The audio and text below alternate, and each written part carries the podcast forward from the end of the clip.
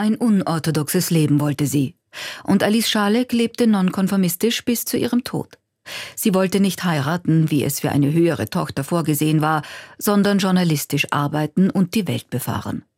Die begnadete Netzwerkerin bereiste fast alle Kontinente und schrieb, wenngleich aus großbürgerlicher Perspektive, über Armenviertel, das triste Leben Ausgewanderter oder den Arbeitsalltag von Frauen, nicht zuletzt, um deren soziale Zwänge aufzuzeigen. Dafür arbeitete sie mit Stift und Kamera. Sie war sicherlich eine Pionierin des Reisefeuilletons, aber sie war auch eine Pionierin der Fotografie. Das Interessante daran ist, dass es in Wien viele Frauen, die aus dem jüdischen Umfeld gekommen sind, gegeben hat, die im Bereich der Fotografie Pionierhaftes geleistet haben. Ganz bekannt Madame Dora, die ja ein Fotostudio hatte zu Beginn des 20. Jahrhunderts. Und tatsächlich existieren auch Fotos von der jungen Alice Schalek aus dem Atelier Dora. Also da waren die Frauen aus dem Wiener gehobenen Judentum sehr pionierhaft unterwegs. Modefotografie, Reisefotografie, Kunstfotografie, also in diesen Bereichen. Gabriele Habinger beschäftigt sich schon lange mit Biografien von reisenden Frauen. Für den Verlag Promedia betreut sie die Edition Frauenfahrten. Auch zu Alice Schaleks Reiseberichten gibt es einen Band. Wäre es nach ihrem strengen Vater gegangen, hätte Alice Schalek, wie es sich für eine gut bürgerliche Tochter im späten 19. Jahrhundert gehört, eine gute Partie machen sollen. Warum es nicht dazu gekommen ist, wissen wir nicht. Ihre Mutter kommt aus einer Familie, wo es immer schon starke Frauen gegeben hat. Also die Großmutter war selber eine erfolgreiche Unternehmerin und gleichzeitig war es auch so, dass ihre Eltern auch so ein bisschen Frischluftfanatiker gewesen sind. Die haben dann die Wohnung im ersten Bezirk abgegeben und sind aufs Land gezogen und da durften alle Kinder ständig draußen spielen. Das war etwas, was Alice Schalek sicher sehr stark geprägt hat. Sie schreibt ja dann in unterschiedlichen Zeitungsartikeln, dass für sie der Sport tatsächlich eine Form der Emanzipation, der Befreiung von diesem weiblichen Korsett auch dargestellt hat. Statt zu heiraten, stieg sie lieber auf Berge und fuhr nach Nordeuropa, dann Nordafrika und Indien. Viele andere Länder und Kontinente sollten folgen. Nach jeder Tour verfasste sie Reiseberichte und schoss zahllose Fotos. Mit Artikeln in der neuen freien Presse festigte sie ihren Ruf als Reisejournalistin. Ab 1902, da war sie 28 Jahre alt, publizierte Alice Schalek Berichte, Feuilletons und Artikel. Der Erste Weltkrieg bedeutete eine Zäsur für die Arbeit. Dafür begab sie sich buchstäblich auf ein journalistisches Minenfeld. Sie wurde eine der ersten Kriegsberichterstatterinnen. Dem damaligen Tenor folgend fielen ihre Reportagen, anders als ihre sozial- und gesellschaftskritischen Publikationen, wenig kritisch aus. Und sie hat sich dann auf eigenes Verlangen durch das K&K-Kriegspressequartier anstellen lassen und hat Frontberichte publiziert und war auch in dieser großen Kriegseuphorie eingegliedert. Also sie hat da euphorische äh, Berichte auch geschrieben und geliefert, die natürlich propagandistische Zwecke auch verfolgt haben. Mir scheint, als ob jeder, der eine Feder zu führen vermag, seine Pflicht versäumte, schriebe er nicht über den Krieg. Die besten Dichter sollten ihr bestes Können und Fühlen geben, und weit über die Lande, wie dunkle Glockenklänge, sollten die Worte hallen, die vom Krieg erzählen. Dass Alice Schalek, inzwischen Anfang 40, den Krieg idealisiert, verharmlost und sogar verherrlicht hat, machte sie zur Zielscheibe des Schriftstellers Karl Kraus. Er, der entschieden gegen den Krieg auftrat, kritisierte sie aber nur zum Teil inhaltlich. Die Kriegsberichterstatterin. Ein Weib an der Front? Ich muss mich verlesen haben. Was kann die nutzen? Oh, sie ist es gewohnt.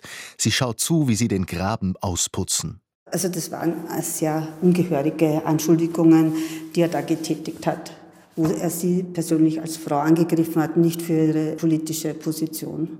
Er hat ja auch Bertha von Suttner kritisiert, die ja die gegenteilige politische Position vertreten hat, die nämlich eine Vertreterin des Friedens war, als eine Frau, die sich so sehr äh, in der Öffentlichkeit exponiert hat. Anscheinend sein Männlichkeitsbild und Weiblichkeitsbild, das hat das nicht ausgehalten. Denn es ist möglich geworden, dass unsere Öffentlichkeit die obszönen Tagebuchblätter vorgesetzt bekommt, die ein Frauenzimmer verfasst hat, dass sich für seine Weiblichkeit kein anderes Feld der Anregung zu verschaffen wusste als das Feld der Ehre. Ausgerechnet.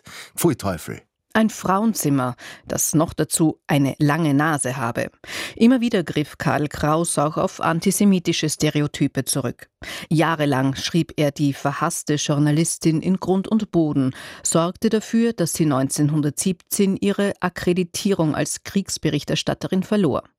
Konservative Politiker forderten, dass weibliche Sensationsgier und Abenteuerlust fern zu bleiben habe, wo Männer mit Freuden die Pflicht auf sich nehmen, für ihr Vaterland zu leiden und selbst zu sterben, wenn es das Schicksal will.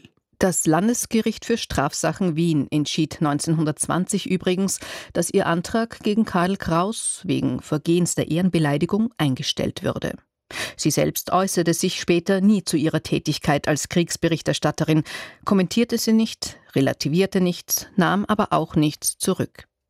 Aber Alice Schalek wäre nicht Alice Schalek gewesen, wenn sie klein beigegeben hätte. Was heute unter Krönchen richten und wieder aufstehen läuft, bedeutete für sie eine berufliche Expansion. Sie hat dann ab den 1920er Jahren wieder weitere Reisen, sehr weite Reisen, ferne Reisen unternehmen können und hat da Reportagen geschrieben, vor allem für die Neue Freie Presse, im Feuilleton-Teil, aber auch für andere Tages- und Wochenzeitungen. Und da hat sie sich vor allem gesellschaftliche und politische Brennpunkte eigentlich ausgesucht, ist dorthin gefahren, um vor Ort und aus direkter Anschauung über gesellschaftspolitische Fragen auch zu berichten. Nach der Eröffnungsansprache der Vizekönigin hält die 80-jährige Fürstin eine von ihr selbst entworfene sensationelle Rede gegen das Purda. Das ist die Sitte der Verhüllung des Antlitzes und der Verschließung der Frauen in das Senana, das Frauengemach. Und dabei ist die alte Dame selbst noch in einem Purda-Schleier und in einem Purda-Auto zur Sitzung gekommen. Rauschender Beifall dankt ihr, aber nicht nur aus dem Parkett, wo die bereits modern gewordenen indischen Damen mit unverhülltem Gesicht sitzen, sondern auch von der Galerie, wo hinter einem dichten rosa Musselinvorhang zahlreiche Purda-Damen der Tagung beiwohnen. Als Frauenrechtlerin reiste sie durch die Kontinente und Gesellschaftsklassen, sagt Gabriele Habinger, Lektorin am Institut für Kultur- und Sozialanthropologie der Universität Wien. Hier berichtete Alice Schalek vom ersten All-Indischen Frauenkongress 1929. Immer versuchte sie, die gesellschaftlichen Zusammenhänge, wenn auch aus ihrer subjektiven Sicht, zu zeigen. So auch in ihren Auswandererberichten. Sie beschreiben Schicksale von Menschen, die in Österreich keine Perspektive sahen. Und da ist sie 1924 mit einem Auswandererschiff nach Südamerika mit den Leuten gereist und hat bereits von Bord berichtet, wie es den Leuten geht, was sie für Träume, was sie für Wünsche haben.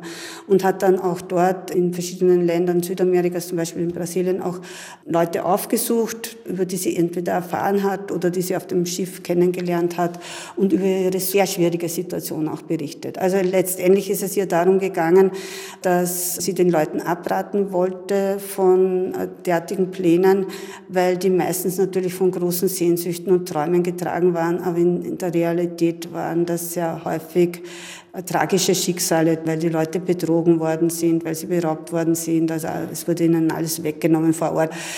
Die Organisationen, die das durchführten, und die Personen haben das Blaue vom Himmel versprochen und letztendlich sind viele Leute in Südamerika dann gescheitert auch. Im Kinderheim des Deutschen Hilfsvereins in Sao Paulo ist eine Wienerin als Köchin angestellt. In diesem von wohlhabenden Deutsch-Brasilianern erhaltenen Asyl betreut sie seit anderthalb Jahren Kinder, die elend und mager, schmutzig und mit Ungeziefer behaftet eingeliefert werden. Die Sprösslinge gescheiterter Einwanderer, die von den Kaffee- und Baumwollversenden davongelaufen sind. Man hat ihr versprochen, die Heimreise zu halben Preise zu verschaffen, wenn sie zwei Jahre aushält, und so bleibt sie trotz des geringen Lohnes und spart für die andere Hälfte der Fahrkarte. Alice Schalek war nicht nur Journalistin, sondern auch früh Mitglied des Presseclubs Concordia und des österreichischen Penclubs, außerdem in Wohltätigkeitsorganisationen und in der Frauenbewegung aktiv. Wie ihre Reisen zustande kamen, ist heute nicht mehr immer nachvollziehbar. Manchmal dürfte sie einfach eine Gruppenreise gebucht haben, einmal wurde sie von einem wohlhabenden Reeder eingeladen, auf seinem Passagierschiff mitzufahren. Geholfen haben ihr ihre Kontakte. Sie war sehr gut vernetzt. Ihre eigene bürgerliche und westeuropäische Herkunft, ihre Sicht als wohl situierte Dame der Gesellschaft prägten ihr Schreiben. Ihr Weltbild blieb eurozentrisch. Als sie 1928 als Sonderberichterstatterin für die neue freie Presse nach Indien reiste, schrieb sie über die aktuellen politischen Debatten und Unruhen und traf Mahatma Gandhi. Seinen Unabhängigkeitsbestrebungen stand sie ablehnend gegenüber. Alice Schalek besucht viele Länder, die damals noch kolonial beherrscht waren. Und das spiegelt sich auch in ihren Reportagen wieder. Tatsächlich ist es aber so, dass sie dem Kolonialismus äh, überhaupt nicht kritisch gegenübersteht, sondern den als positives Faktum darstellt und den auch so sieht, dass damit den Menschen in verschiedenen afrikanischen Ländern oder auch in Indien damit letztendlich Fortschritt gebracht wird politischer Fortschritt, wirtschaftlicher, politische Stabilität. 2021 hat Gabriele Habinger Alice Schaleks Reportagen von den Rändern der Moderne Reiseberichte aus Afrika, Indien sowie Nord- und Südamerika in den 1920er und 1930er Jahren wieder aufgelegt. Im Vorwort zeichnet die Ethnologin das Bild einer unglaublich selbstbewussten, energiegeladenen, aber auch nicht unkomplizierten Frau. Na, die war schwierig. Also so, wenn man ihre Fotos sieht, sie schaut ein bisschen streng aus. Also sie wirkt immer so wie eine Kämpfernatur. Da gibt es das eine bekannte Bild, wo sie mit der Kamera in der Hand, ich glaube, das ist dann schon in den USA, steht schon ein bisschen älter und erweckt den Eindruck, als ob mit ihr nicht so gut Kirschen essen wäre. Also wenn sie was erreichen will, denke ich mir, dann hat sie das meistens auch erreicht. Sie wirkt sehr durchsetzungsstark, wenn man die paar Fotografien, die es da gibt, anschaut. Ja, hat man das Gefühl, dass sie ihre Ziele erreicht hat. Mit der Machtergreifung der Nationalsozialisten veränderte sich Alice Schaleks Leben dramatisch. Schon 1904 war sie zum Protestantismus konvertiert. Nach den Rassengesetzen wurde sie dennoch als Jüdin verfolgt und konnte nur mit Glück über die Schweiz und London in die USA flüchten. Über ihre letzten Lebensjahre in New York gibt es keine Aufzeichnungen. Sie veröffentlichte nichts mehr und starb 1956 in einem Pflegeheim. Auch einen persönlichen Nachlass oder eine Autobiografie gibt es nicht. Von Alice Schalek, was bleibt? Es bleiben auf jeden Fall eine Fülle an Fotoalben von ihr. Ihr war es auch sehr wichtig, alles zu dokumentieren, was sie sah auch die Stärken oder auch Schwächen einer Gesellschaft, die Menschen zu dokumentieren. Also ich finde schon, dass Alice Schalek sich da als soziale Reporterin auch erwiesen hat und äh, über Dinge berichtet hat, die nicht unbedingt alltäglich waren oder auch nicht die klassischen exotischen Reisebeschreibungen, sondern sie hat uns da schöne Zeitdokumente überliefert, interessante kleine Vexierbilder von bestimmten Situationen, auch die sie erlebt hat.